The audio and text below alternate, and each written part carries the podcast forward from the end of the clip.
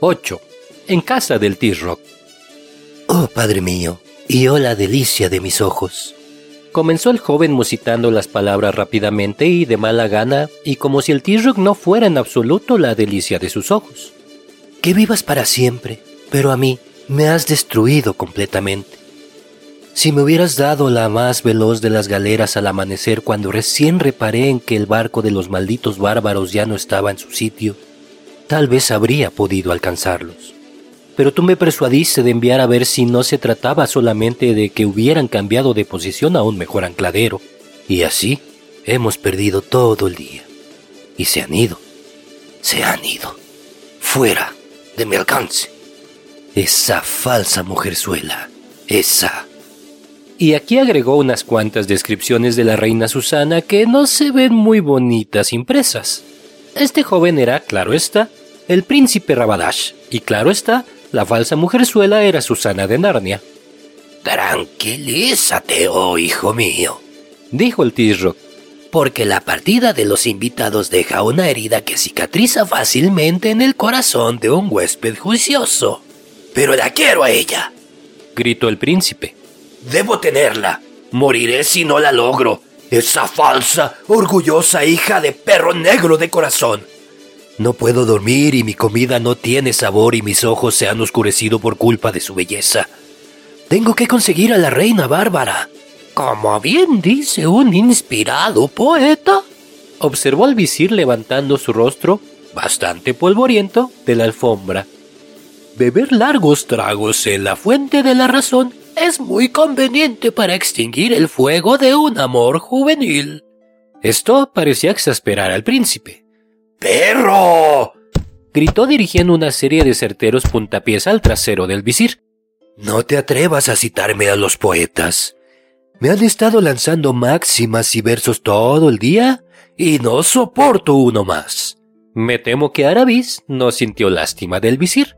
El T-Rock se hallaba aparentemente sumido en sus pensamientos, pero cuando luego de una larga pausa se dio cuenta de lo que pasaba, dijo tranquilamente. Hijo mío, por favor, deja de seguir dando puntapiés al venerable e ilustrado visir, pues así como una costosa joya retiene su valor aunque esté escondida en un basurero, la ancianidad y la discreción deben ser respetadas aún en la vil persona de nuestros súbditos. Por lo tanto, desiste y dinos lo que deseas y propones.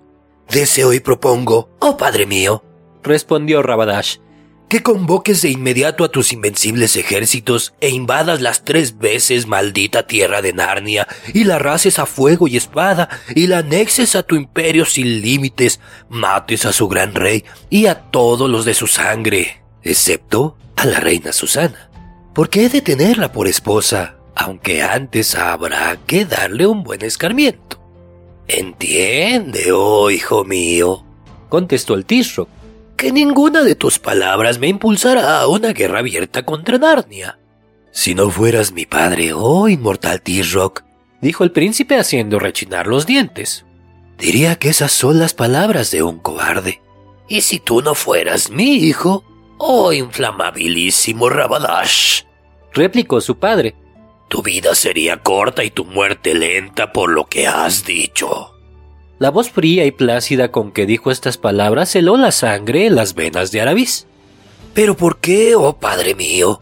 dijo el príncipe, esta vez en un tono mucho más respetuoso. ¿Por qué tenemos que pensar dos veces antes de castigar a Narnia, más que en ahorcar a un esclavo holgazano o en ordenar que un caballo viejo se utilice como alimento para perros? No es ni la cuarta parte del tamaño de una de tus provincias más pequeñas, unas mil lanzas podrían conquistarla en cinco semanas. Es un borrón indecoroso en las afueras de tu imperio. Sin ninguna duda, dijo el Tirro. Estos paisillos bárbaros que se dicen libres, que es como decir holgazanes, desordenados e improductivos, son aborrecidos por los dioses y por toda persona de discernimiento. Entonces, ¿por qué hemos soportado que un país como Narnia permanezca un tiempo tan largo sin ser dominado?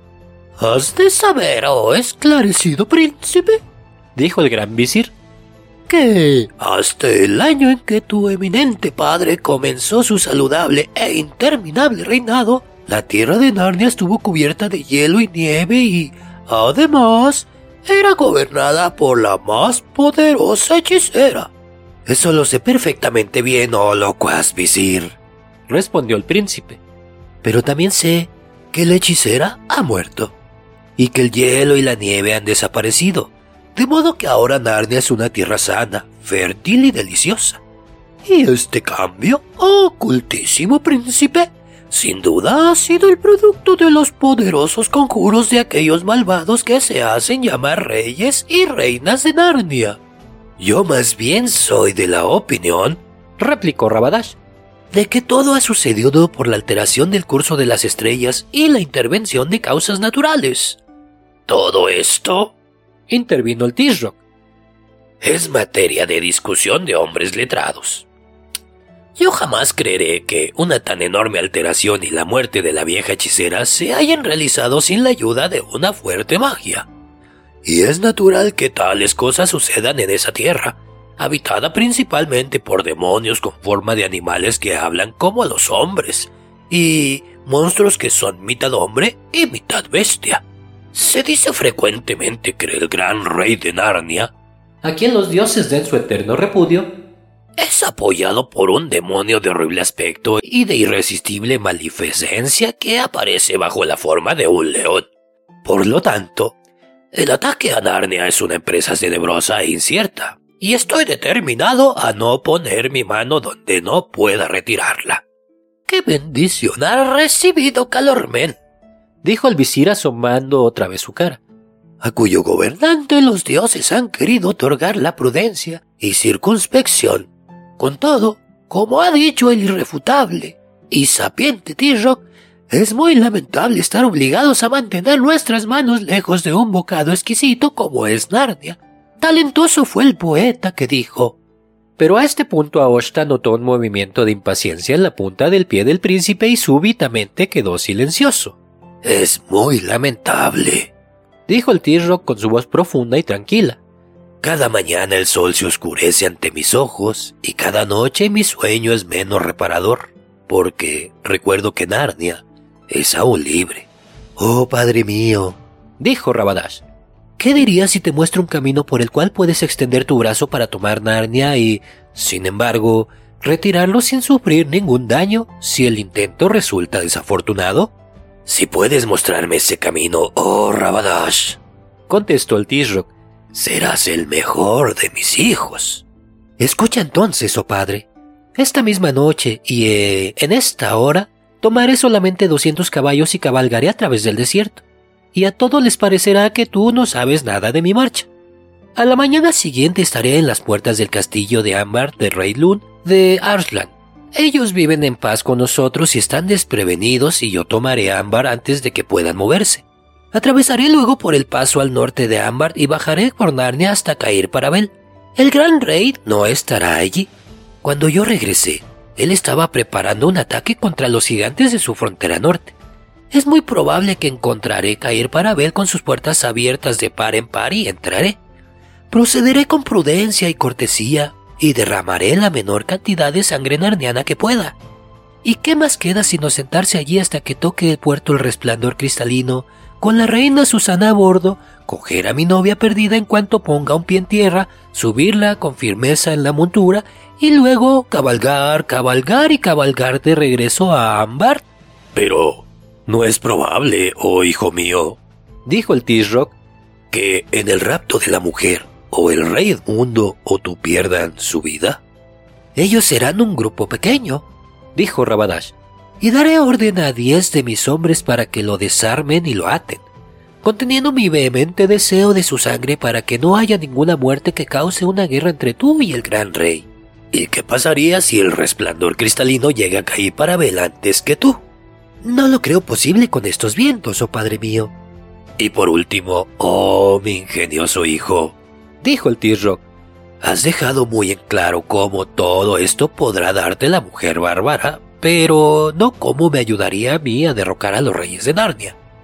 Oh, padre mío, ¿será que se te ha escapado que aunque yo y mi caballería entremos y salgamos de Narnia como flecha disparada por un arco, habremos conquistado Ámbar para siempre?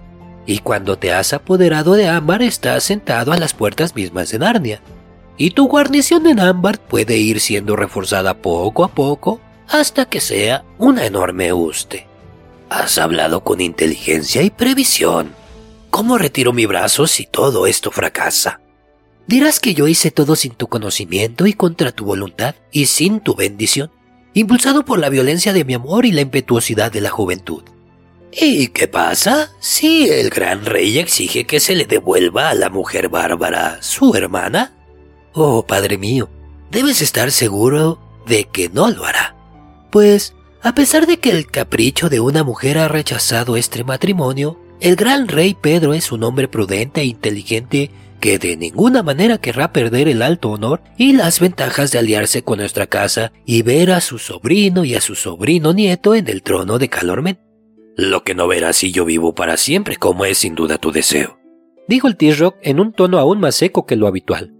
Y también, oh padre mío, y oh la delicia de mis ojos, dijo el príncipe, luego de un momento de incómodo silencio, Escribiremos cartas como si fueran de la reina diciendo que me ama y que no desea volver a Narnia, porque es muy sabido que las mujeres son cambiantes como veletas, e incluso si ellos no creen demasiado lo que dicen las cartas, no se atreverán a venir en armas hasta Tashban a buscarla. Oh, ilustrado visir, dijo el T-Rock, ayúdanos con tu sabiduría en esta extraña proposición. Oh, eterno T-Rock, contextó a Oshta. La fuerza del amor paternal no me es desconocida, y a menudo he oído que los hijos son a ojos de sus padres más preciosos que los diamantes. ¿Cómo entonces osaré abrirte con franqueza mi mente en un asunto que puede poner en peligro la vida de este exaltado príncipe? Osarás, sin ninguna duda, replicó el tierro porque descubrirás que los peligros de no hacerlo son por lo menos igualmente grandes. Escuchar es obedecer, gimió el miserable. Has de saber entonces, oh mi muy razonable Tirro, que, en primer lugar, el peligro del príncipe no es del todo tan grande como podría parecer, porque los dioses han negado a los bárbaros la luz de la discreción, por lo cual su poesía no está, como la nuestra, llena de escogidos apotegmas y útiles máximas, sino llena de puro amor y guerra. Por consiguiente, nada les parecerá más noble y admirable que una loca empresa como esta de... ¡Ay! Pues el príncipe a la palabra loca le dio nuevamente de puntapiés. Déjalo, oh, hijo mío, dijo el tirro. Y tú, estimable visir, te deje él o no, no debes por ningún motivo permitir que se interrumpa el flujo de tu elocuencia porque nada es más idóneo a personas de gran seriedad y decoro que tolerar inconvenientes menores con fidelidad. Escuchar es obedecer, respondió el visir culebreando un poco, con el fin de poner sus partes traseras lejos de los pies de Rabadash. Nada, decía, será considerado tan digno de perdón si no estimable a sus ojos como este arriesgado intento especialmente si se lleva a cabo por el amor de una mujer. Por eso, si no por desgracia el príncipe cae en sus manos, es seguro que, que no lo matarían. No, incluso puede suceder que, a pesar de que él hubiese fracasado en su intento de llevarse a la reina, al ver su gran valor y los extremos de su pasión, el corazón de dicha reina se incline hacia él. Ese es un buen argumento, viejo charlatán, dijo Rabadash. Muy bueno a pesar de haber salido de tu repugnante cabeza. El elogio de mis amos es la luz de mis ojos, dijo Aosta.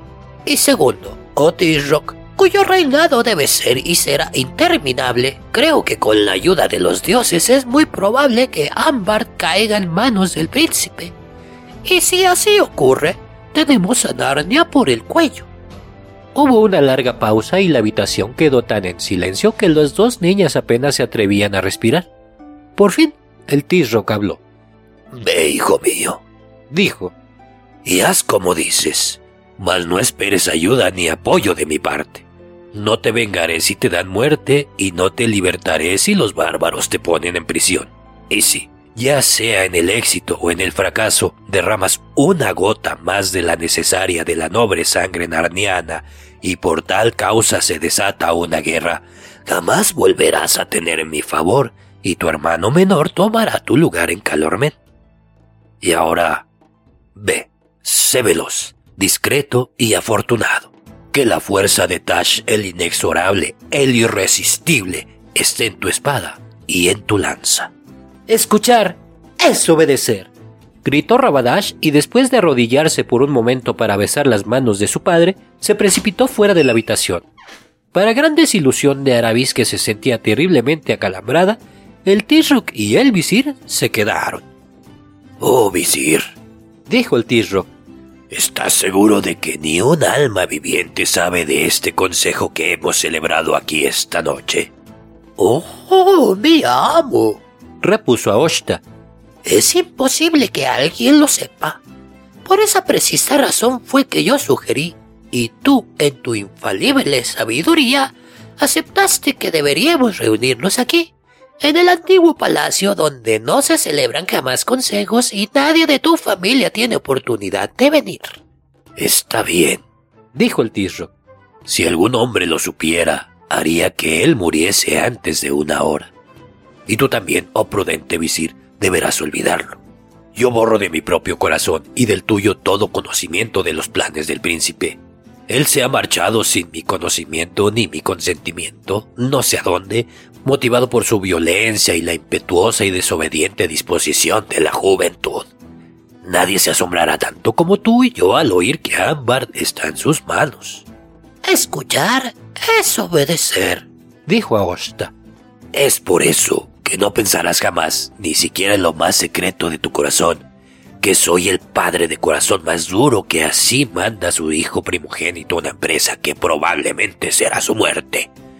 Que ha de ser muy grata para ti que no amas al príncipe, pues yo veo la profundidad de tu mente.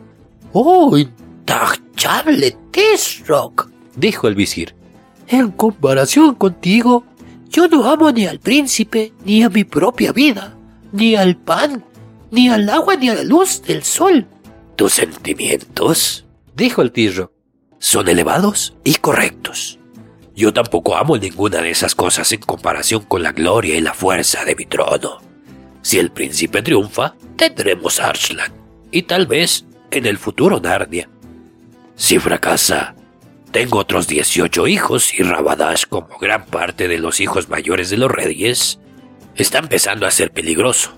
Más de cinco Tishrok en Tashban han muerto antes de que llegara su hora porque sus hijos mayores, príncipes muy inteligentes, se cansaron de esperar su trono.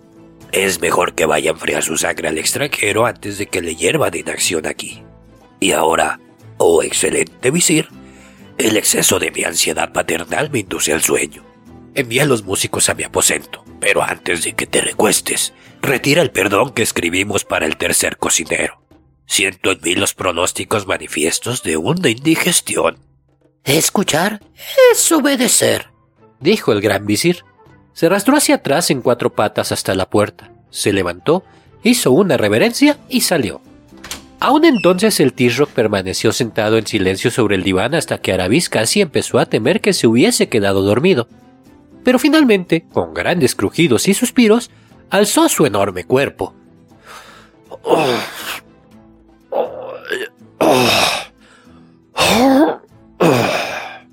Hizo señas a los esclavos para que lo precedieran con las luces y salió. La puerta se cerró tras él. La habitación volvió a quedar en tinieblas y las dos niñas pudieron respirar con libertad nuevamente. Ah, uh.